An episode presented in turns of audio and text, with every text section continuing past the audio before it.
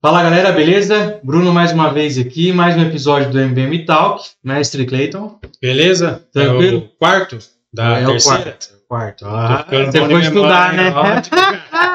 Tô esquecendo já no episódio.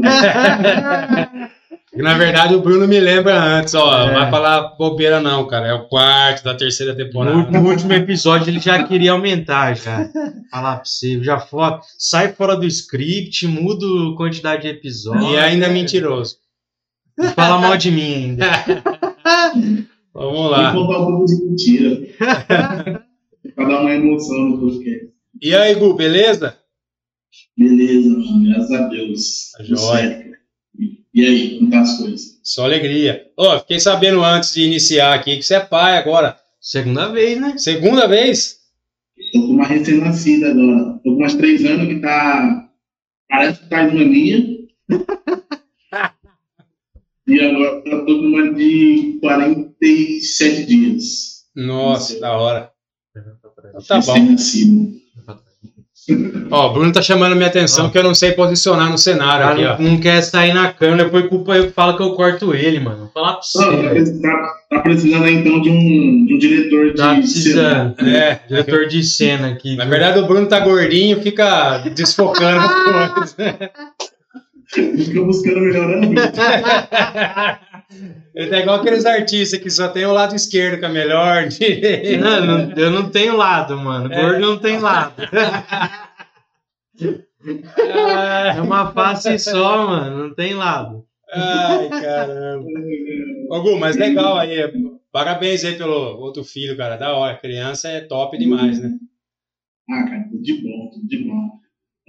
O Cle- Tudo demais. Cara, você tá dia cansadão, você sai do escritório, você só vê aquela carinha de dela lá. Cleitão fala que é da hora ter filho, mas no último episódio ele falou que ele tava brigando com o filho dele, já traumatizando o moleque novo. Ah, não, mas aí tem uma fase também, né, cara? Você vai, aí depois, depois ele começa a botar pressão já no, na criança. Não, meu moleque começou na fase de videogame, cara. Nossa, tá foda, hein? Isso. A minha tá naquela fase que ele só assiste tela. E agora o que eu faço? Eu deixo ela de manhã, depois do almoço é sem tela. Depois do almoço é, vai brincar com brinquedo, se quiser ficar no sofá. À tarde, eu tento levar ela no parquinho que tem aqui em frente ao condomínio. né? porque, ele, cara, fica muito em tela, fica essas coisas, deixa a criança muito. E também essa pandemia, né, cara, tá arrebentando também com a comunicada, arrebentando Tá. com nós, imagino com eles. Sim. Eu ainda não passo a deixar na assim, porque, cara, isso aí, nossa, arrebenta. Eu falo muito por mim, porque, cara, até os meus, 18 até meus 17 anos de idade, eu não tinha celular, não tinha computador, não tinha nada. O negócio era ficar na rua jogando bola, é, me enfiando em meio de mato, porque eu adorava os caras, "Mano, vamos caçar alguma coisa, vamos, vamos numa cachoeira, vamos ser lugar. Pegava a bicicleta, andava KMs aí. E, e hoje não, cara. Hoje a molecada tá só tela, tela, tela. E eu falo pra mim, eu falo meu esposo, eu falei, meu, evita, né? E às vezes, era, às vezes a gente dá a tela, cara, uma forma de também dar uma descansada, né? Mas é, é prejudicial pra eles. Um escape, né, mano? É ruim. Eu acho que assim, é, é, é importante, né? Mas tem que ter o meio termo, senão você ferra, né? É, e cara, você percebe hoje que essas molecadas já, já, já nascem sabendo mexer nessas coisas, velho. É muito louco, sabe? Tipo, a minha filha mesmo, com- dois anos de idade, cara, ela já sabia fechar, é, ligar e desligar o computador, abrir o YouTube, já sabia até buscar, assim, sabe? Só de, só de observar. Na observar eu colocando pra ela no computador e ela já, fuçando, ela começou a fazer. Hoje mesmo ela liga, desliga, coloca onde ela quer, com três anos de idade. Já tá terrível. Da hora. Muito bom. Bom, então o assunto hoje é recém-nascido, É. crianças e, e como educar, né, Gu? É que copyright. Vamos falar disso aí que dá, dá mais sucesso, mano. Ô, Gu, é, você já fez é, outros episódios com a gente Mas para quem não assistiu, fala aí de você, cara. O que, que você anda fazendo, o que, que você curte. Pode falar dos seus trampos, o que você quiser, fica à vontade. Não, show, massa. Bom, hoje eu trabalho né, com gestão de projetos é, em infoprodutos. Também tenho a, a, empresa de tráfego pago, né, onde a gente tem prestado serviço aí para algumas empresas bem renomadas aí no mercado, algumas multinacionais. Uh, mas hoje mesmo eu estou focado mais nessa gestão do projeto e no copyright de infoprodutos, né? no caso são lançamentos, produtos perpétuos, e agora, é, de outubro para cá, é, eu comecei também a trabalhar com os produtos próprios, né? É, trabalhando com PLRs, né? Não é bem próprio, mas eu tenho o direito de revenda de alguns produtos. Um, aí estou focando nisso agora, cara. É, tentando focar aí nos produtos, buscando coisas que dão escala, né? Então, estou há seis anos né, já vivendo digital, no, no marketing digital, exclusivamente.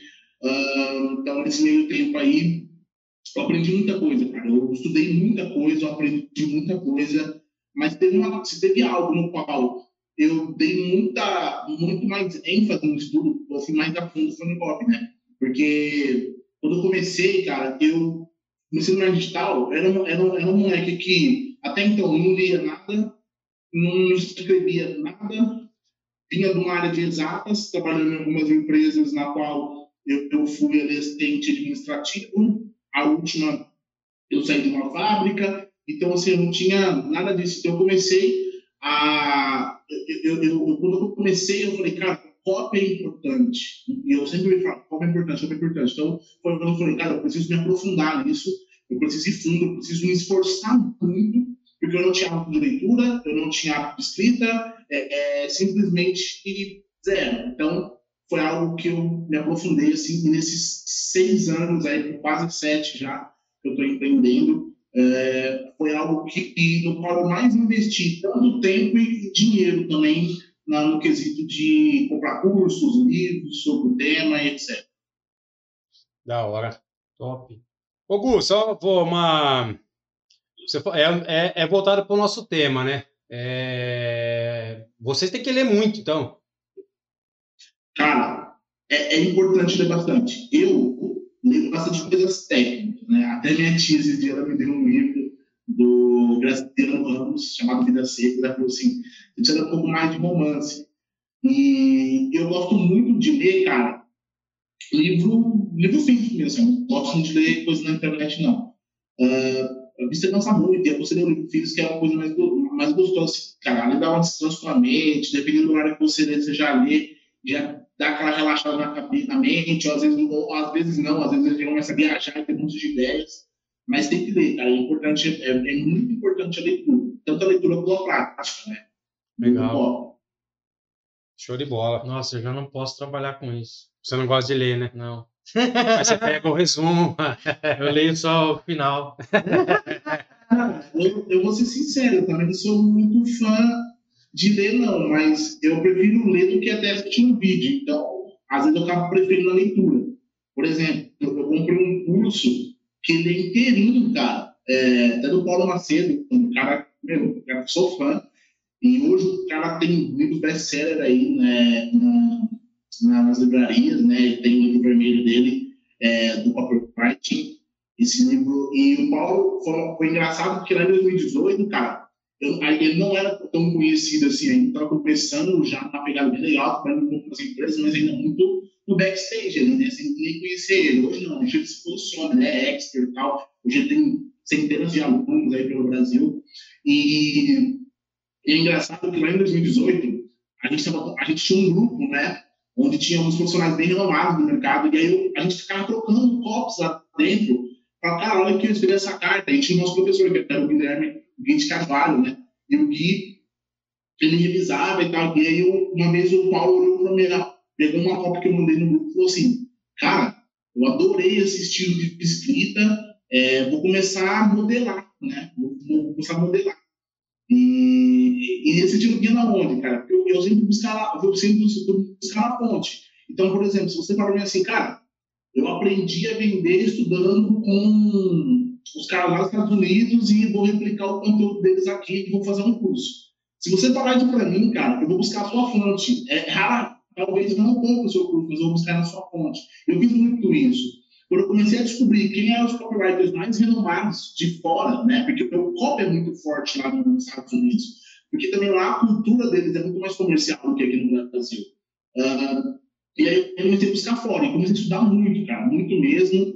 É, e aí eu comecei a aplicar, comecei a aplicar nos projetos que eu estava trabalhando no tempo, ou só para consultoria tinha as empresas ainda, uh, tudo era muito amador ainda, estava começando, então eu tive muitas, muitas pessoas, cara, muitos, empre, muitos empresários, muitas empresas que acreditaram, sabiam que eu não tinha tanta experiência, mas foram me dando ali oportunidades, me pagando valores até consideráveis, assim, para um moleque que estava só começando. Eu comecei lá atrás com 21 anos de idade, né?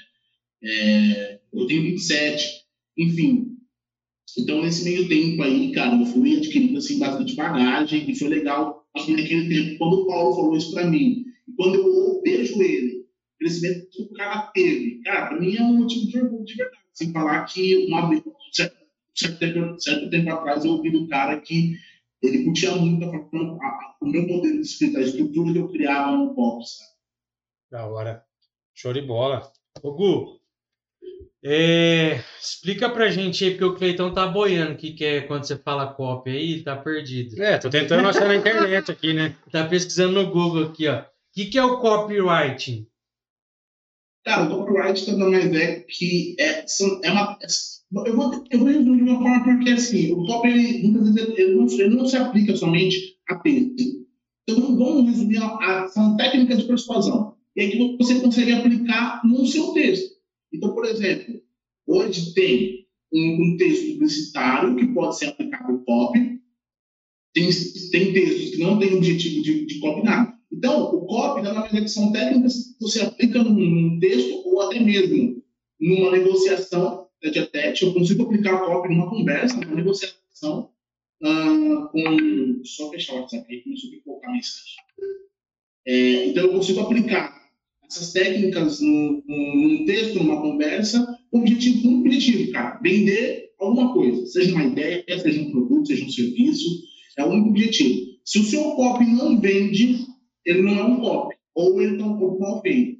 O objetivo é esse, gerar o máximo de venda possível através dessa técnica. Então, seja através de um texto, né, que às vezes é uma carta de vendas mais completa, seja através de um vídeo de vendas também, né, ou através de um e-mail, pode ser através de uma negociação, você pode usar copy na negociação.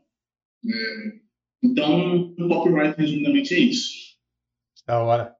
Ô, tem, outras, tem outras, outras pessoas talvez tenham algum, algum, algum resumo, algumas definições até mais bem elaboradas, mas, cara, não foge disso, entendeu? Cara, você falou um negócio legal. Para mim, é, quando a gente falava, ah, vou fazer uma cópia de alguma coisa, era um texto.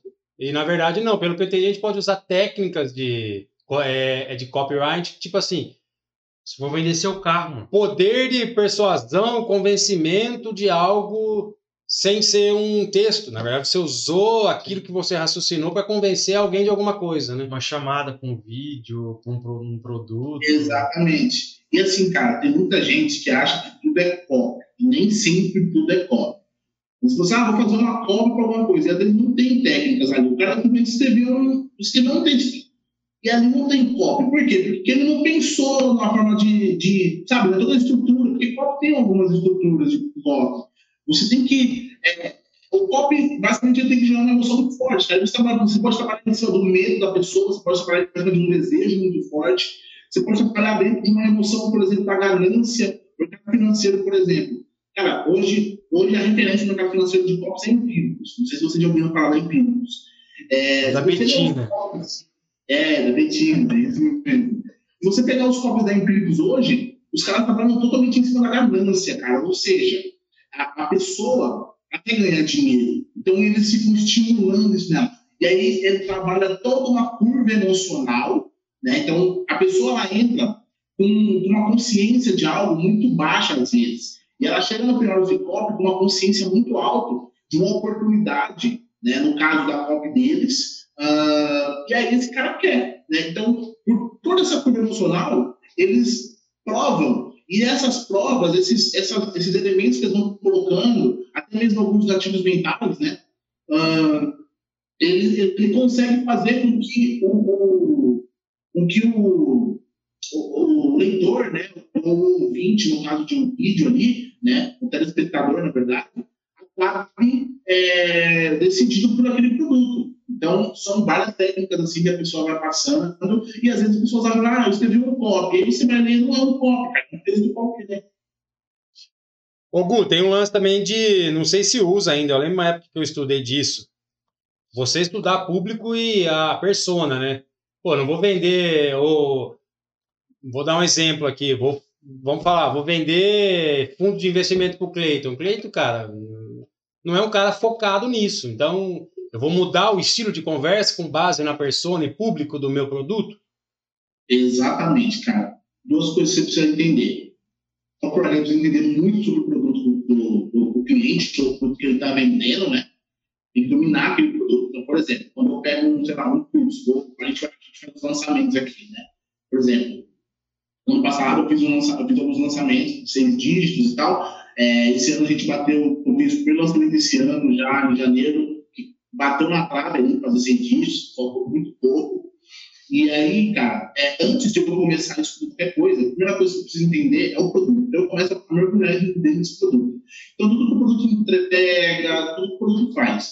Uh, a promessa que tem, a didática, os exercícios, cara, tudo. Então, tudo tem de características, benefícios, o copywriter tem que dominar. Depois, ele também tem que entender esse público-alvo. Né? Quem é esse público? Quem é essa persona né, nesse, nesse, nesse produto? Porque é com base dessa persona que ele vai desenvolver o pop. Então, ele precisa entender, primeiramente, cara, ou melhor, de forma, de forma para mim, é o, mais, é o principal que essa pessoa precisa entender nesse momento de estudo de persona. É o nível de consciência que aquela persona né, tem sobre o produto. Então, se a consciência é muito baixa, eu tenho que trabalhar é, é, o meu copo ele acaba funcionando mais longo, porque eu preciso de mais argumento, eu preciso mostrar mais coisas para ele. Se a consciência já é mais alta, eu já não preciso ter que convencê-lo de que, de que é, aquilo é bom. Eu só preciso de, é, de que há uma oportunidade. Eu só preciso convencer que o meu produto é bom para ele. Porque às vezes ele já sabe do problema que ele tem, ele já sabe da, das oportunidades que tem por aí, agora eu só preciso mostrar para ele que o meu produto é muito bom. Né? E aí eu venho com uma oferta bem montada, é, enfim. Então, resumindo, é isso, sabe? Para mim, o mais importante é você entender o nível de consciência que a sua pessoa tem. Então, estudar produtos, estudar mercado também, né? Que é os concorrentes, enfim. Estudar a persona, cara, é, é crucial. Se você não, se, se o copywriter não fizer essas três coisas, para mim, ele pode até vender, mas ele vai deixando uma grande oportunidade passar, porque às vezes ele pode pegar um insight no estudo de mercado, por exemplo, e vai fazer com que o copy dele venda mais, né? Então, são coisas importantes, você não pode deixar passar. Legal. Cara, uma dúvida. Ainda utiliza aqueles, aqueles copy de e-mail de ah, eu venho tentando falar com você há seis meses. Que pena que você não respondeu o último e-mail. Ah, olha, você precisa me responder. Você tem um tempo livre às 13h30? Eu acho que uso, porque eu ainda recebo e-mail assim. Sabe por quê? além de eu receber muito e-mail assim, é, eu recebo muito e-mail, cara. O cara, oh, você que tem o um, seu centro de é, distribuição, otimize a sua logística. Pô, vendo sistema, não vendo. Não tem um centro de distribuição. Como que o cara chegou em mim achando que eu era uma logística? Ou o cara pulverizou e foda-se. Cara, totalmente pulverizou. Por exemplo, nesses exemplos que você deu, é, são os chamados cold mails, né? Que os caras fazem, né? Então, é eles que tem uma prospecção mais ativa. É, eles não perdem a sua permissão para te enviar e-mail. Eles encontram o seu e-mail em alguma raspagem, sei lá. Eu já fiz muito isso, tá? Por exemplo, eu já trabalhei, eu prestei serviço para empresas fazendo isso. É, fazendo scrapping dentro do LinkedIn, por exemplo.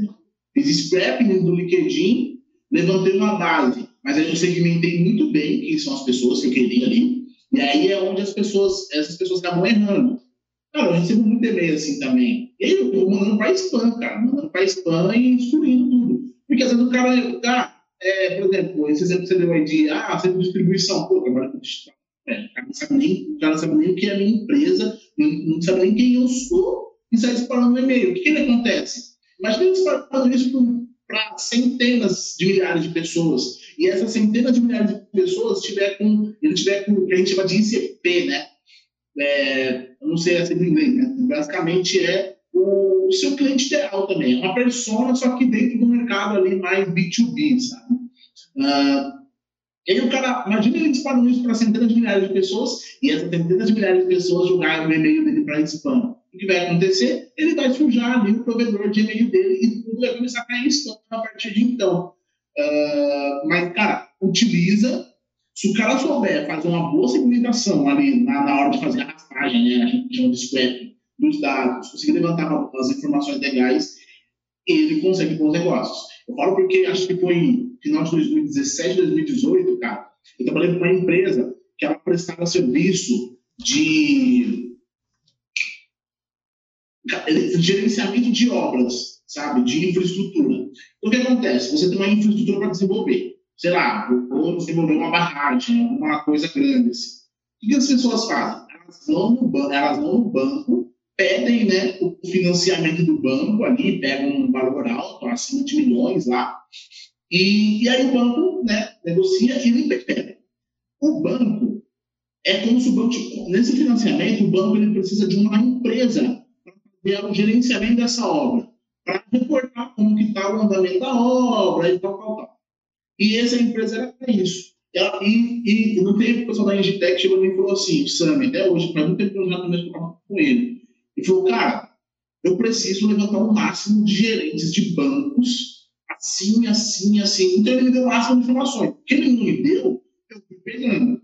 Quando eu tinha todas as informações do tipo de cliente que ele queria, eu comecei a, a, a planejar como eu faria essa, essa busca, sabe? Aonde eu faria. E, por exemplo, eu fiz isso dentro do próprio LinkedIn. Eu fiz as páginas que conseguia ali, cara, mais ou menos cerca de uns cerca de uns 130 e-mails ali de gerentes de bancos, sabe? voltado para a área de infraestrutura, porque não era qualquer gerente. Né? Tinha que ser o gerente da área de infraestrutura, que libera os financiamentos, que libera esses, esses investimentos que eles falam. Né? Uh, e aí eu consegui, a gente, desse 100, aí eu elaborei o top, a gente fez o disparo é, e foi muito louco, cara, porque a gente começou a correr, porque algumas coisas começaram a dar errado nessa raspagem de dados, e já era final do ano. Ele falou assim: ele, eu lembro que o senhor falou assim: tal, a gente precisa falar com esses caras até no máximo dia 7 de dezembro, porque depois esses caras vão parar, ou eles vão ficar muito interno dentro do processo do banco e eles não vão mais jogar nada. Eles vão organizar as coisas para o ano que vem, eles vão ver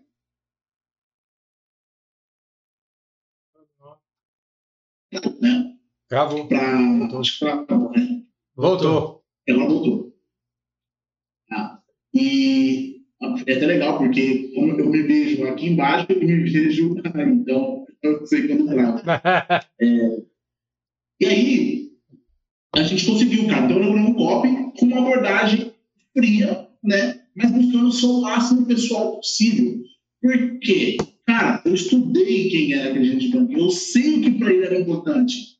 Eu sei que esses gerentes eles tinham medo, cara, de, de, de, perder o controle dessas obras. Eles queriam estar por dentro de tudo, porque eles esperavam esse investimento alto para as infraestruturas. Então, com base nesse, nesse que os próprios, uh, próprios gerentes desses bancos tinham, eu elaborei um copy e desses 100, a gente conseguiu fazer contato ali, teve resposta mais ou menos de, de uns 30 gerentes Desses 30 no tempo, eles fecharam mais ou menos com 12, 13 gerentes, que era já o triplo do que a gente queria. Eles queriam prospectar o máximo e fechar com três. Porque se eles fechassem com três bancos, cara, eles estavam feitos. Estava né? ótimo, é. Tipo, o investimento que eles fizeram no meu trabalho e no, no, nas ferramentas que nós utilizamos ia ser, assim, muito pequeno perto do, perto do que o resultado que eles teriam se eles fechassem com três. A gente conseguiu 12 basicamente. Então foi assim, muito bom. E, e por que, que a gente conseguiu? Porque a gente primeiro, segmentou muito bem, aí entra naquela questão que você falou do público-alvo, né, de persona. É, eu estudei muito bem quem eram esses gerentes, o que, eles queriam, o que, eles valorizavam nessas, nessas contratações de terceiros para fazer o gerenciamento de obra. E porque e em cima disso eu elaborei um bom copy para fazer essa prospecção. Né? E a gente teve algumas respostas ali. De cento e pouco, a gente conseguiu 30 respostas. Dessas 30 respostas, eu lembro que no tempo eles fechavam com 12. Né? No tempo, e aí, cara, não sei depois, porque depois a gente é, acabou o contrato, a gente não tinha mais dar continuidade. É, eu já não queria mais, porque eu já estava começando a entrar na sala de. Comecei a estudar um pouco sobre o produto, já não queria ficar mais nessa pegada. E, enfim, acabou que é, eu não sei se fechou com, a, com, a, com, os outros, com as outras 17 pessoas que ainda estavam em contato, 17, 13 pessoas. Pô, mas deu certo, né? Mais de 10%, né?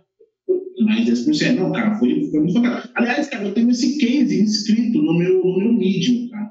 Eu escrevi sobre isso no Medium. Eu lembro que no tempo eu tinha um blog, né? Eu tive três blogs. E depois eu larguei um monte de blog, porque, ah, cara, cada dia você de site. Eu falei, mano, vou escrever no Medium. E eu tenho alguns cases bem legais, assim, Medium. Da hora. Depois você deixa o link, a gente deixa no link aqui na descrição. Show, não tem dar caçada, não que eu nem acesso. Né? É.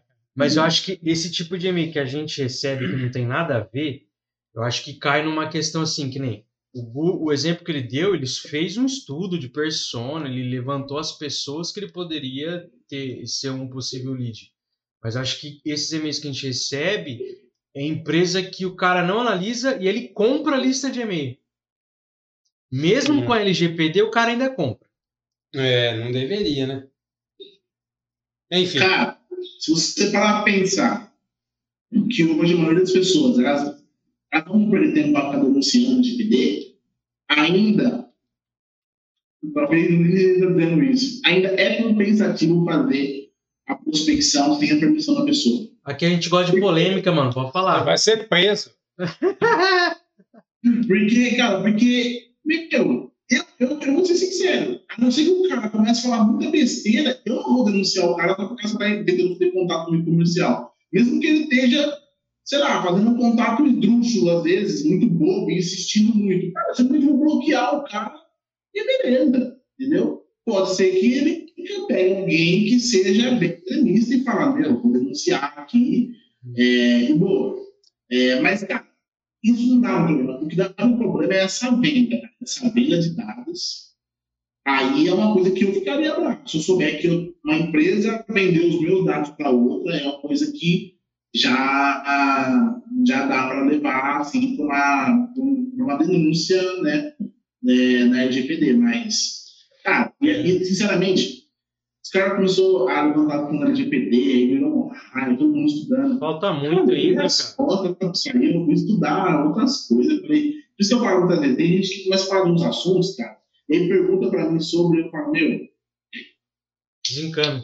Eu não sei o que você está falando, porque eu não perco meu tempo estudando sobre isso aí. Ah, mas é importante que não sei o quê. Não, beleza, é muito importante mesmo. Eu vou, sento lá, estudo um pouquinho, mas eu tenho coisas mais importantes para estudar agora, para aplicar. Só serviu para a gente fazer seis meses de encriptação de dados aqui do, uhum. do sistema. Enfim, vamos, vamos desabafar que nós vamos ser presos. Não vou, não vou falar não, porque senão o governo vai baixar aqui. Eu acho que é assim, no resumo, eu acho que Cara, se a pessoa não for invasiva, não faltar com respeito, cara, eu atendo bem quando me ligam das operadoras de, de telefonia, Ó, oh, legal, obrigado por ter ligado, mas olha, é, eu tô contente com a minha operadora atual. Se o cara me manda um e-mail meio normal, eu troco uma ideia com o cara. Se o cara manda um e-mail meio torto, eu deleto. Cara, acho que tem que respeitar. O cara tá tentando ganhar o dinheiro dele, tá tentando fazer a empresa alavancar e todo mundo faz isso, não vai, cara. É, a, a gente faz aqui, as empresas fazem, a gente tenta é, captar lead seja com copy, seja com um milhão de e-mail aleatório. A gente tenta de tudo. Nós fizemos um curso aqui da Universidade Previsível, que tinha um método de, cara, vamos para cima igual louco. Cara, acho que o mercado é assim, a gente tem que se respeitar, não tem o que fazer. Exato, e, e, e isso só veio à tona, cara, pelo que eu falei, vazou dados, né? Quando teve aquele vazamento de dados do Facebook, Foi aí que o negócio começou a, a, a tomar forma né, aqui no Brasil, porque eles aplicaram a LGPD lá fora, né? É, e várias outras leis também, DPE, algumas outras leis que eu, sinceramente, não, não, não sei. Eu já lembro lá, lá uns dois, três anos atrás eu li um pouco sobre isso, mas não me aprofundei.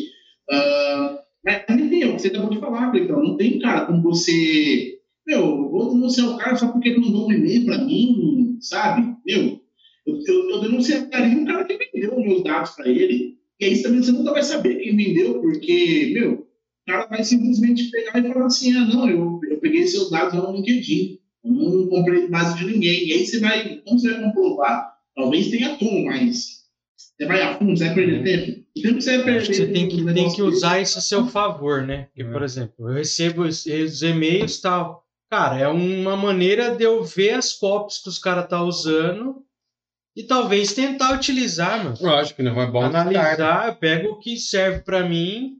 Pô, isso aqui foi legal, o cara usou uma copy dessa maneira. Cara, tenta usar uma técnica parecida, alguma coisa nesse sentido. Ô Gu, vamos esperar o, o Facebook, é, Loja Americana, Shoptime, é, Submarino, foram invadidos recentemente, dia 20, né?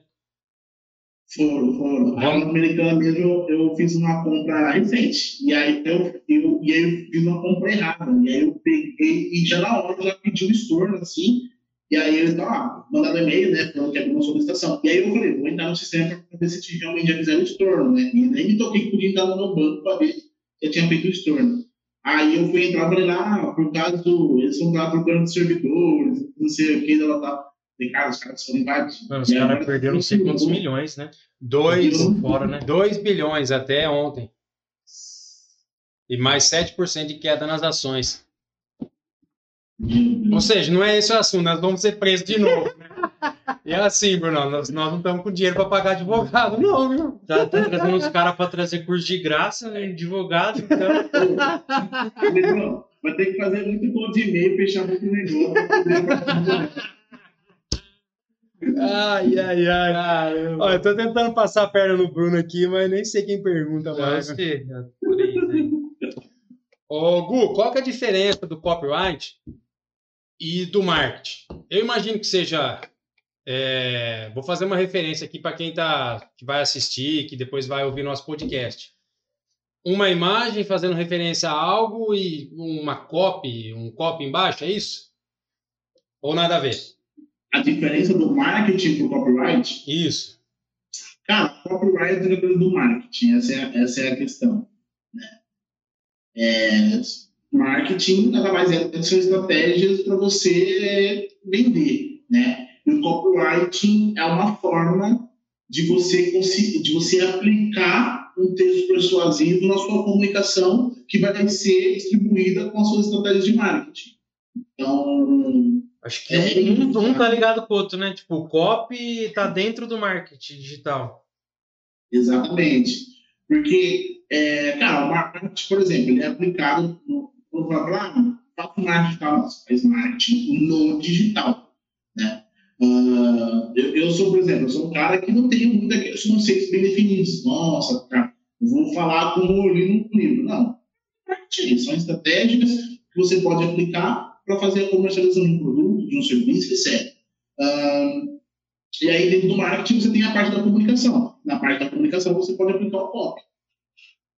Basicamente isso. Ô, Gu, tem alguma referência é, por trás, assim, de você fazer uma copy sem ser texto na imagem? Ou não existe essa técnica? Ah, vou fazer uma imagem com copy que o cara vai olhar para aquela imagem e falar, cara, quero comer esse lanche. Ou isso tem, é marketing? Tem textos? Fala. É, ou isso é marketing? Cara, isso pode ser tanto marketing. É... Eu não sei dizer ao certo, então eu sei que, cara, é, eu sei que uma boa imagem ela complementa um copy. Ela ilustra, ela pode ilustrar bastante o do copy ali. Por exemplo, é, é, tem muitos. Eu estou lendo um livro que você não encontra ele traduzido no Brasil é, eu tenho ele porque eu tive acesso a um curso da Empíricos, e a Empíricos traduziu todo esse livro, um americano, uh, E aí, lá tem vários exemplos. Os americanos, naqueles folhetos, né? De, eles tinham, que entregavam antigamente, eles usavam muito, cara, questão da imagem com algumas frases. Nessas frases, eles tinham ali já aplicado algumas técnicas de copy, né? Pra, e aí aquela imagem complementava muito, assim. Uh, mas, hoje, por exemplo, não vou dizer que tem copy naquela imagem, mas tem algumas imagens que você, por exemplo, consegue já entender o que, que a pessoa está querendo dizer ali. Vou dar um exemplo. Hoje a gente tem um mercado de produtos ali, né? O mercado em geral, não falo de produtos não. É, o que a gente chama de ofertas black e ofertas white, né? Então as ofertas white são ofertas que você faz ali uma promessa que é muito crível, né? E que você dificilmente vai tomar um bloqueio de um Facebook, por exemplo, você mudar um anúncio. Depois tem as ofertas black, que é quando você faz uma promessa mirabolante aos olhos do Facebook, por exemplo. Emagreça, é, emagreça em sete dias com a técnica Opa. que eu te mostrar nesse vídeo. Cadê o link? Não, se fosse verdade, eu não ia estar nesse Você não ia estar nesse jeito aí, né, Gu? Eu ia provar primeiro, eu ia provar para te, pra te indicar. Aí, cara, isso o Facebook ele barra. O que, que os caras estão fazendo hoje? Eu vi esses dias, cara, uma imagem muito, muito bacana. Eu, eu, eu, talvez eu consiga até contar rápido aqui, mas, enfim. Ela é uma foto de um vetor. Né? Vetores são aquelas imagens que parecem desenhos. E tinha mulher gordinha, e na parte da barriga eles colocaram como se fosse uma mancha, sabe? Cara, aquilo, para quem sabe, sabe, para quem tá gordinho já sabe que aquilo quer se referir a uma gordura, né, na barriga, na parte final. A pessoa me colocou uma, uma, gordura na parte do braço, assim. Então, tipo, você tem o braço, a pessoa foi lá e fez só uma mancha, assim, na parte do braço, colocou em amarelo. E, tipo assim, você já sabe que aquilo tem, tá, tá, aquilo não está sentindo alguma coisa relacionada à perda de peso, a emagrecimento. Então, isso, não sei, eu não sei dizer se é um top, cara, eu acho que não, né? Mas é, é, é, uma, é, uma, é uma imagem muito inteligente né, que os caras usaram para burlar o sistema do Facebook, por exemplo, um exemplo dando aqui, mas ao mesmo tempo, cara, você já consegue bater o olho, você já sabe que aquilo se remete à gordura, a emagrecimento, à perda de peso. Então, eu não sei, sinceramente, assim, se isso é pop, mas que é inteligente, é. O Bruno vai procurar. Vou passar os PLR que eu tenho aqui para você, Bruno. Você já. Começar a usar também. Ô, Gu, é, o copyright ele é uma técnica, certo? Ó, o copywriting ele é uma técnica. E existe técnicas que se aplica dentro do copyright.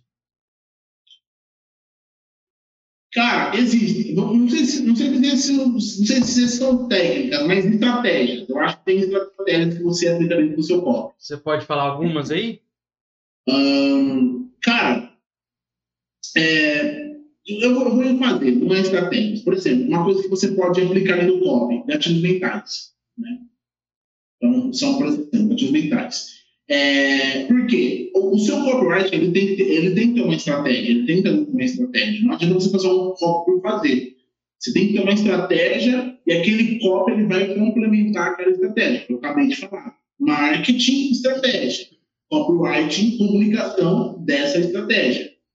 Hum, e aí, dentro do copy, cara, você consegue aplicar ah, algumas técnicas que eu prefiro chamar de técnicas negativos mentais por exemplo, você pode aplicar uma ancoragem, técnica da ancoragem, né? O que é a técnica da ancoragem? Existem vários tipos de ancoragem, mas a principal é você é, desenvolver um texto para fazer com que aquilo que a pessoa está comprando pareça muito mais caro do que ela está pagando, sabe? Então você tem que ancorar o preço. Tipo assim, olha, isso aqui valeria, tudo que estou te entregando podia facilmente te valer 10 mil reais, mas eu vou vender para você hoje por, sei lá, por 1.500, né? Toma cuidado, pessoal, não faz essa ancoragem também muito longa. Eu vejo, uma, eu vejo pessoal fazendo uma ancoragem, cara, tipo assim, muito discrepante. É, ou, é, por exemplo, dando descontos muito discrepantes. Ah, ah meu curso está é, de 5 mil reais por 139.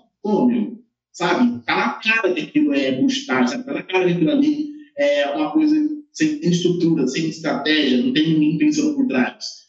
É, às vezes pode até pegar um grupo ou outro, mas não se sustenta, sabe? É, então, por exemplo, a ancoragem é uma delas, né? O storytelling dentro do próprio copy, né? O storytelling é uma técnica que você pode aplicar no copy e é muito recomendado. Saber contar uma boa história dentro do seu copo é importante, porque você precisa envolver aquela pessoa emocionalmente, principalmente quando o, nível de, consciência dela é baixo. Então, você trabalha mais a consciência dela, você impacta ela emocionalmente, né? Uh, então, assim, cara, existem N técnicas aí que dá para você aplicar no copo, assim como os gatilhos mentais também. Ô, isso é legal. Isso acontece é, no dia a dia aqui do nosso comercial, esse esquema da ancoragem. Por exemplo, ah, você passou algo para o cara, mil reais, ó, custa mil. Aí o cara, poxa, me ajuda aí. Não, beleza, cara, consigo te dar 5%, vai. É o que eu consigo. Não, mas você não consegue tirar 50%? Falei, cara, se eu conseguisse tirar 50%, Já tinha eu teria passado o valor de 500 reais e não de mil. É, agora, se você quiser ser enganado, eu te passo o valor de dois mil reais e te dou 50% de desconto e chego no mil. O cliente percebe isso. Que você, cara, como que você passou algo de mil e consegue tirar 50%? Cara, não, não faz menor sentido, né? Não faz. Quando o cliente ainda pede, ainda você percebe que ele está pedindo, mas quando você joga isso ah, de mil por quinhentos, você pode, meu, se não for um período, sei lá, que as pessoas estão acostumadas a pagar a metade do dobro, vamos dizer assim, né? Black Friday geralmente é metade do dobro, né?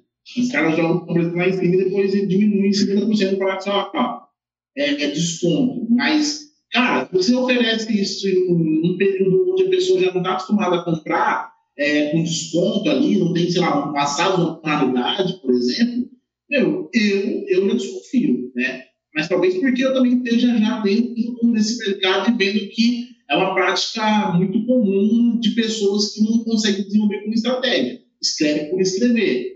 Uh, uh, mas, cara, a gente compra, a gente cai. Mas é o que você falou, cara, é, é uma coisa que, sabe, é, é difícil, porque se você faz essa oferta, meu, a pessoa, você levanta o sinal de alerta, né? Pô, de mil, só por 500, o que está acontecendo? Olha, esses dias mesmo, né? A gente faz um tempo que a gente está morando, morando dois anos com a minha esposa já, né? A gente saiu da, da, casa da minha avó faz uns dois anos. E a cara, vai aos poucos, assim, mexendo na casa, comprando isso. Aí a gente foi trocar a mesa. E a gente queria uma mesa de vidro e não sei o quê. A gente achou uma mesa, cara, de vidro limpo, novinha, por 500 reais. A pessoa falou isso pra mim, ela falou, pô, aí a gente foi ver o valor da mesa, ah, 1.700 alguma coisa, o cara levou por 500 reais, falou que tinha pouco tempo de uso. Meu, levanta uma bandeira na sua mente e fala assim, por que está vendendo isso, por esse valor? Né? E quando o cara vem entregar, o cara vem de Campinas, cara, entregar aqui, e, e eu, eu conversei com ele, eu fiz a pergunta, por que você vende esse valor? Falou, cara, aí ele explicou, ele falou, então, eu tenho uma filha que tem probleminha e tal, tem tal. E ele falou, e um dia ela simplesmente pendurou a mesa, não quebrou nada, ela pendurou a mesa, minha esposa desesperou e vender. Mas você percebe que é, é, o fato de vender muito barato já levantou em mim um alerta, opa, peraí, alguma coisa está errada. E quando você faz uma oferta muito, muito, muito baixa com produtos que as pessoas já estão até acostumadas a pagar um valor mais alto, é, cara, você levanta uma bandeira vermelha. E o que acontece? Se você levantar essa bandeira vermelha e no seu copy você não quebrar, você não explicar o porquê, você não quebrar as objeções que ela vai gerar na mente dela, você perdeu a venda. Entendeu? Você perde a venda. Por isso é muito importante você também conhecer a sua persona para entender quais são as objeções que ela pode ter em relação ao seu produto e já dentro do seu copy já quebrar essas objeções. Mostrar para ele tudo as dúvidas que ele tem. E as dúvidas que é, e, e, se você perceber que no seu corpo a pessoa não vai ficar com dúvidas, porque não dá para explicar tudo no corpo, senão fica um pouco muito cansativo, é, um vídeo, um texto muito cansativo, cara, já deixa no WhatsApp, alguma coisa do local para ele entrar em contato. Ainda está com dúvida? Depois de tudo que eu te passei, você ainda está com dúvida? Entre em contato com a gente. Porque, e aí você levanta essas novas dúvidas e vai buscando formas de quebrar o seu copy, sem também que ele fique muito cansativo, entendeu? É, essa dica é legal. A gente tem feito aqui, o Bruno tá meio bravo comigo. A gente tem feito microcopy, mas em vídeo. Por exemplo, é, cara, nós liberamos aqui uma versão que tem isso aqui, legal, e faz isso e vai fazer chover. Clique aqui. O cara, antes a gente mandava uma carta extensa pro cara, com print, com cara, um PDF de 30 páginas. E aí fica cansativo pro cara. Agora nós fizemos uma microcopy, chamando assim, um, um vídeo curto de uma chamada de algo que é top. E se o cara falar, quero ver isso, estou interessado, aí ele vai ver o conteúdo full, né? Porque senão nem o full ele vê, ele não vai lá ver o full. Cara, é muita coisa. Eu mesmo, eu sou preguiçoso. Se eu mandar um PDF de duas páginas, eu não vou ler, vou deletar. Ah, cara, é raro ler. E aí, mas tem uma, uma coisa, cara. É, Fodeu, Bruno. Mas tem uma coisa.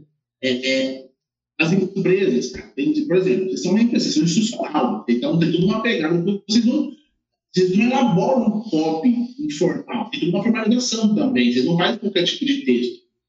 E, cara, eu, eu vou ser sincero, hoje eu tenho agência de tráfego, a gente trabalha aqui, a gente tem, a gente trabalha em seis, sete pessoas, mais ou menos. Uh, hoje eu saí da operação, eu estou mais na parte estratégica, eu saí da operação esse ano, no, no final do ano passado, mais ou menos, ali, depois de setembro, eu saí da operação, eu coloquei pessoas para fazer a operação. E, cara, hoje eu não lido com cliente, eu não converso com os clientes. E as únicas vezes que eu conversei com um cliente, cara, que a gente entendia, a gente já criou um ambiente ruim. Por quê? Porque, cara, eu odeio burocratização. Eu não gosto daquela coisa muito formalizada, aquela coisa que amarra, sabe? Por isso eu gosto de fazer, é, trabalhar com produtores, porque você tem muito mais liberdade. Então, por exemplo, quando eu fui escrever um copy daquela empresa que eu citei, que eu fiz a, a, a captação dos gerentes de bancos, cara, embora eu ainda, embora era muito formalizado, eu não, eu não podia também e com qualquer tipo de linguagem, aí eu consegui, sabe, trabalhar de forma mais leve, chamar a atenção, em vez de mandar simplesmente dois, duas, três páginas de texto para aquela pessoa, com um texto totalmente formal, que a pessoa está acostumada a receber. Porque imagina o seguinte, assim como vocês estão prospectando, seus concorrentes também estão. Aí todo mundo fazendo a mesma coisa mandando o mesmo, mandando o mesmo tipo de comunicação, aquela comunicação pesada, aquela comunicação a pessoa já começa a ler, ela já sabe o que, que tem no começo, no meio e no final. Não tem uma surpresa, não tem, não tem nada, não tem nada diferente. a pessoa, ela já acende aquele, a anteninha dela já para já ser o que é. Por isso também que no copy, cara, a gente também utilizou uma, uma técnica que agora, já me fugiu o nome dela, que eu estava falando dela, mas simplesmente é, cara, começa com algo ponto intuitivo, muitas vezes no copy. Chama atenção. Eu escrevi um copy uma vez para um produto de parar de fumar, que é um PLR que eu até queria comprar ele, eu queria começar a vincular ele, mas eu escrevi para um terceiro. Cara, eu falei assim, mano, como que eu vou começar esse, esse, esse copy? Eu comecei o copy basicamente assim. É, é, eu só lembro, eu comecei assim, ó, eu só lembro do médico falando para mim que o meu pulmão já estava comprometido. Cara, eu comecei a orar desse jeito. Então eu peguei uma história, algo que eu ia contar lá no final, trouxe para o começo. Por quê? Eu já comecei uma história, as pessoas tendem a ter curiosidade. Como assim? Eu estava num copo recentemente de um produto que também era para algo voltado para uma, uma área meditação, etc., onde a mulher ela, ela começa contando frustração que ela teve quando o marido dela pegou uma outra mulher em casa. E aí, cara, aquilo gera curiosidade. E, então, eu estou trazendo alguns exemplos aqui que é contra-intuitivo muitas vezes. Né? É, na verdade, não é nem contra-intuitivo, essa, essa, não, é, não é essa técnica. Ser contra-intuitivo é você trazer uma coisa na qual as pessoas é, não acreditam, né? elas têm uma crença sobre aquilo e você traz algo que é contra-intuitivo, que você meio que tenta quebrar a crença. O que eu falei aqui agora é basicamente começar o copo chamando muita atenção. Né? Você já começa com alguma coisa que desperte o interesse dela, a curiosidade dela de ler. Mas também pode começar com algo intuitivo. Então, cara, o que, o que, que o mercado acredita muito que a gente pode falar que não é verdade. Ou que é uma, ou que é uma meia verdade e explicar isso para eles, já começar explicando isso para eles de uma forma que eles falam, opa, porque, cara, quando você está acostumado a ouvir uma coisa, de repente vem alguém e, ó, oh, não é bem assim, no meio de um monte de gente, você se torna um patinho feio. O patinho feio, muitas vezes, ele, ele ganha atenção das pessoas. Todo mundo igual. De repente, você é um patinho feio. Só que se você souber trabalhar bem, esse patinho, você se torna um patinho, você começa sendo um patinho feio e você se torna, no final, você é um patão. O cara que vai ganhar de todo mundo. Por quê? Você chamou a atenção. As pessoas ainda estão meio que, opa, peraí, deixa eu cara. E se você trabalhar bem o seu copy ali, colocar bem os argumentos, trabalhar bem a sua, a sua narrativa do copy, meu, e começar a provar o que está falando, que é mais importante ainda, principalmente aqui no Brasil, é importante muito provar o que você está dizendo, porque a gente já está caindo num mar de ilegalidade, cara, que se você falar para mim que a água é transparente, eu vou falar, então prova. É verdade. É, cara, as coisas mais bobas hoje em dia você tem que, provar. Muitas pessoas não querem provar, acham que a, a, a, o leitor vai entender. Cara, não vai entender. Às vezes não vai entender. Dependendo do seu mercado, para uma pessoa tão, tão leiga, você precisa desenhar para ela. E aí, onde eu falei que muitas vezes as imagens complementam o copy. Você pega uma copy só texto, texto, texto, texto, texto, texto, aí você pega uma audiência que vezes não tem o costume de ler, ou você vai lá e faz um vídeo e faz aqueles VSLs, que são os vídeos de, em slides, sabe? Fundo branco, letra preta. E, e texto, texto, texto, texto, texto, a pessoa não entende. Agora, quando você pega uma imagem que complementa, vai trabalhando, o público mais leigo, cara, você vai ajudando a mente dela a assimilar aquilo que você está dizendo. E ela vai criando imagens. E aí tem essa técnica também no top. Quando você for escrever, cara, tenta gerar imagens na cabeça dessa pessoa. Eu tô aqui com uma cópia aberta aqui agora, com o produto que a gente está desenvolvendo para a área de projetos culturais. Uh, e, e, e, eu estou escrevendo esse copy, e, e, cara, tudo que eu penso é, a cada frase que eu vou falar dessa história, eu preciso fazer a pessoa imaginar aquele cenário. E, cara, de verdade, eu falo até hoje que essa foi a técnica mais importante que eu aprendi no copy é, que, que virou a chave para mim para começar a contar história.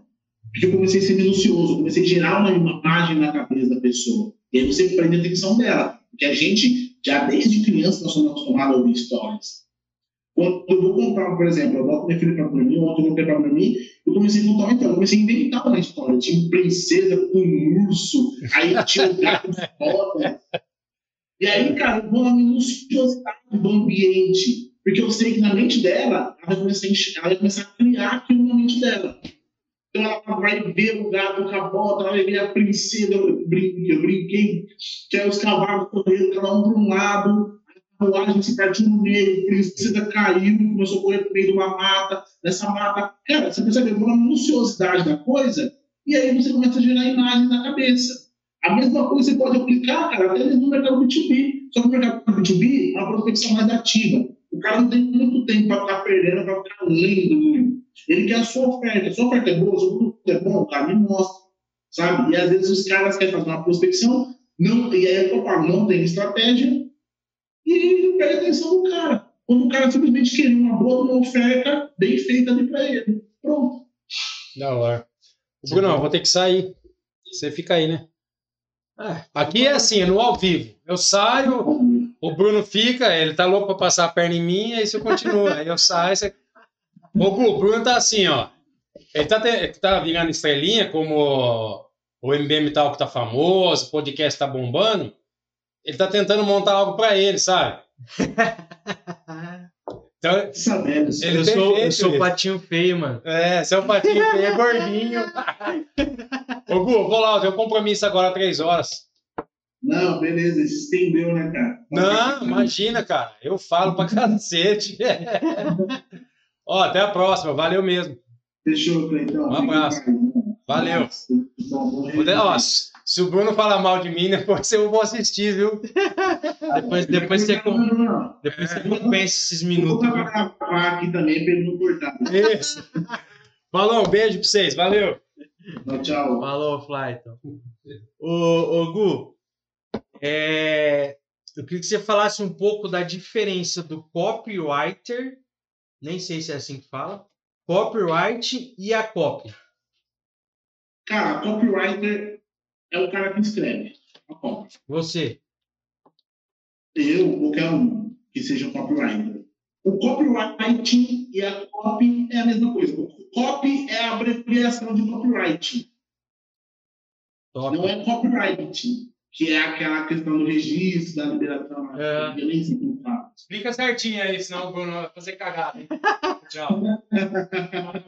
Então, o copywriter é a pessoa que elabora o copy. Que aplica a técnica, né? aplica técnica, desenvolve ali tudo.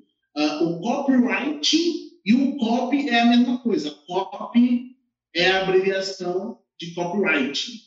Ah, e aí, nesse caso, cara, é, é- é engraçado também, é importante frisar que assim, não se fala a copy, é o copy. Né?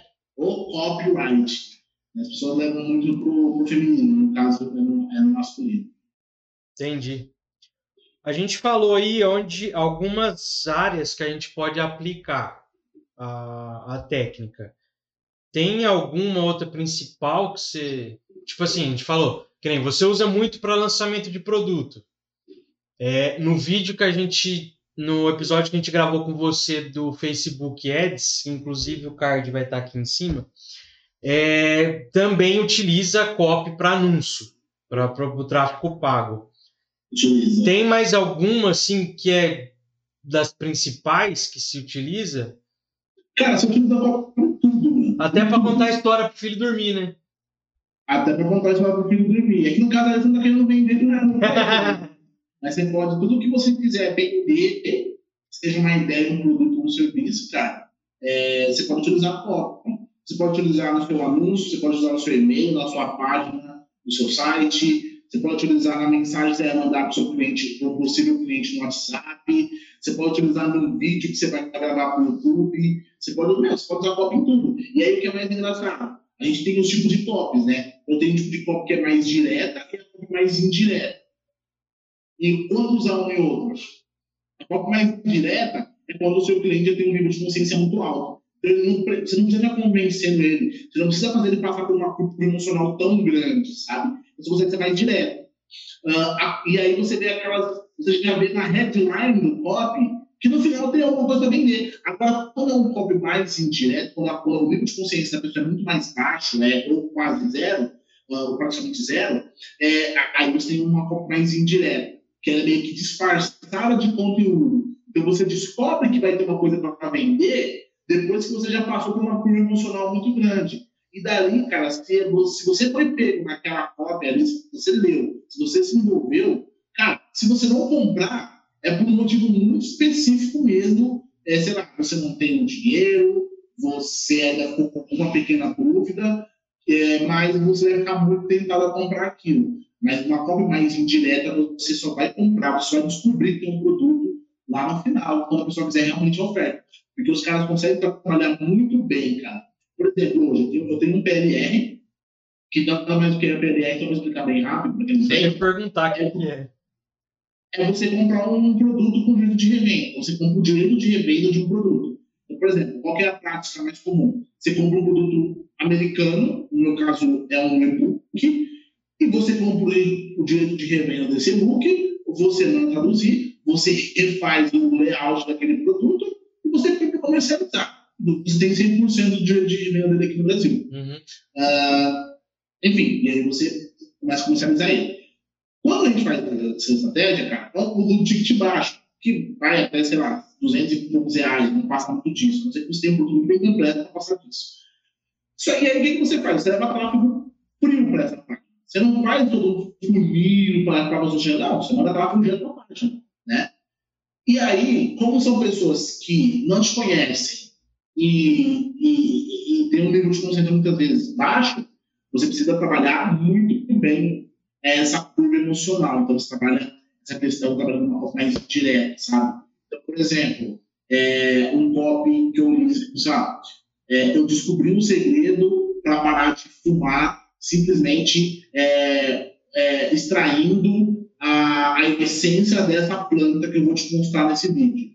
Pronto, o cara já, o cara que tá querendo parar de fumar, ele já se prende ali, porque o cara já criou até mesmo uma curiosidade, cara pô, que isso? De que planta que ele tá falando?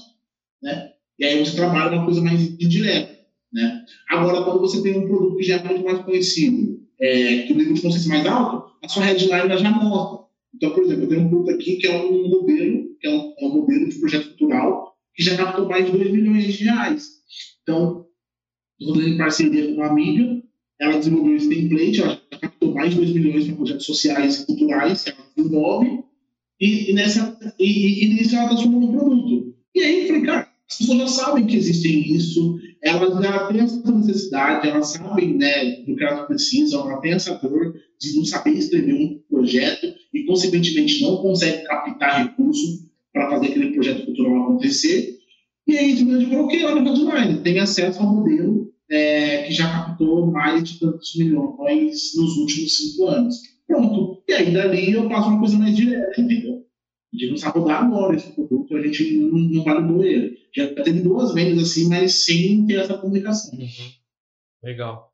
Ô Gu, para encerrar, é, tem, sei lá, material, curso para eu começar? Se eu quero, por exemplo, eu quero ser um copywriter zica igual você.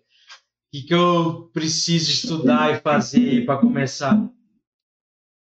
Cara, muita gente. Cara, eu, eu, sou, eu, eu sou mais um estrategista do que um copy. Se, é, embora eu escrevo, eu gosto de escrever os copies que eu elaboro, eu gosto, porque eu tenho. Uma forma de escrever que muitas vezes as pessoas não conseguem pegar muito fácil, aí eu prefiro ter um auxiliar para ajudar na pesquisa, porque tem que ter pesquisa também dentro do copy. Uh, mas tem cara do que eu. Por exemplo, o Paulo Macedo é um deles. Eu recomendo muito aqui no Brasil que as pessoas conhecem tanto com o controle dele. Tem um outro cara também que, para mim, para mim, hoje, aqui no Brasil, ele é o melhor. Ele não tem mídia, esse cara não aparece muito, ele tem alguns ele já, ele já fez muito mais coisas antes. Hoje ele está muito mais no backstage de alguns projetos, que é o Gustavo Ferreira. Ele tem um livro é, Palavras de Ouro, se não me engano. Ele tem vários produtos também por copy. Cara, ele, para mim, é um dos maiores campeonatos que tem aqui no Brasil hoje, né? Uh, tem o Viveiros também, que é um cara muito bom, eu já fiz um curso dele. É, mas hoje, cara, ele fala mais acessível, ele fala muito mais didática. Eu acho que o, o, o curso do Paulo Macedo, né, é, um, é, é, o, é o mais indicado assim hoje, porque tanto o livro quanto os cursos dele. Porque ele, traz, ele, ele, ele, ele traz referências americanas, porque ele gosta muito de escrever no estilo de carta, né? Uh, e, e ele, tem uma qualidade excelente, assim, muito bom. Eu tenho alguns produtos dele que vira mexe, eu estou assistindo, estou relendo, reassistindo. É, tem muito assim. Depois, cara, você começa. E aí, e aí essa é a sacada. Quando você começa com esses caras brasileiros, cara, tem que descobrir a fonte, sabe? De onde esses caras descobrem. Porque muitas vezes esses caras acabam compartilhando da onde eles tirou as referências. Hoje a gente tem, um, hoje a gente tem uma coisa chamada swipe file é muito curioso o copywriter, ele cria um próprio swipe file dele, que é o quê? É os arquivos que ele tem ali de copies que já venderam muito. Então, hoje, eu tenho um swipe file que eu construí pesquisando e pegando de referências, indicações de copies que venderam milhões. E aí, aquelas copies, cara, você tem ela como inspiração, sabe? Às vezes você não, você não vai copiar ela, você ter ela como inspiração. Você vai ler ela vai tomar uma inspiração. Você pode modelar aquela cópia também. Não é copiar, é modelar. Tem essa diferença. Então, assim, depois que você começou a estudar com alguém, entendeu um pouco de copyright, uh, começou a, a, a, pegar a técnica, cara, vai buscar fundo. Eu recomendo muito, vai buscar fundo. Pega aí cópias americanas, traduz, uma técnica bem legal. Pega essas cópias depois, cara, transcreve elas à mão, à mão, porque você vai pegando a essência da coisa. Porque às vezes você está só lendo, lendo, lendo. Não, quando você vai escrever, você presta mais atenção, né? Sim. E, cara, leia muito esse software, porque isso é importante. Vai buscar fonte. Top. Gu, valeu. Mais um episódio aí, já da casa. É, quer deixar seus contatos aí? Depois também eu vou colocar na descrição. Cara, hoje eu estou usando só o. tô só usando o próprio Instagram já de forma proposital Já deixei até aqui o arroba dele aqui, ó, aí no cantinho. Gustavo Growth no Instagram. Cara, não sou de produzir muito conteúdo, né? Eu estou muito backstage, eu gosto de estar no backstage. É, não tenho problema com câmera, mas eu gosto muito do backstage, eu gosto muito dessa parte mais, da parte mais louca do negócio, Uhum. E, onde as coisas pegam fogo para que depois o teatro lá em cima aconteça. Ah, então, eu estou no Instagram da Gustavo Growth e acho que é um canal que eu estou mais ativo mesmo. Depois tem o LinkedIn também, que também está com Growth, mas estou é, bem desativado lá. Estou muito mais nesse mercado B2C mesmo, a parte de infoprodutos, eu muito me aprofundando cada vez mais. E aí também, hoje a gente tem também a Digitalos, né, que é www.digitalos, é, na verdade, é digital antes, né, todo mundo chama de digital, digital, digital, a gente falou, vai ser digital. Uh, então, www.digitalos, com S no final, .com.br, que é a agência de tráfego, onde a gente presta serviços para grandes empresas multinacionais, aí bem, bem conhecidas no mercado. Uh, então é isso, são, são as duas coisas, né? Chique. Bom, é isso então, Gu. Valeu, hein? Não, obrigadão aí pelo convite, cara. Sempre um prazer conversar com vocês aí.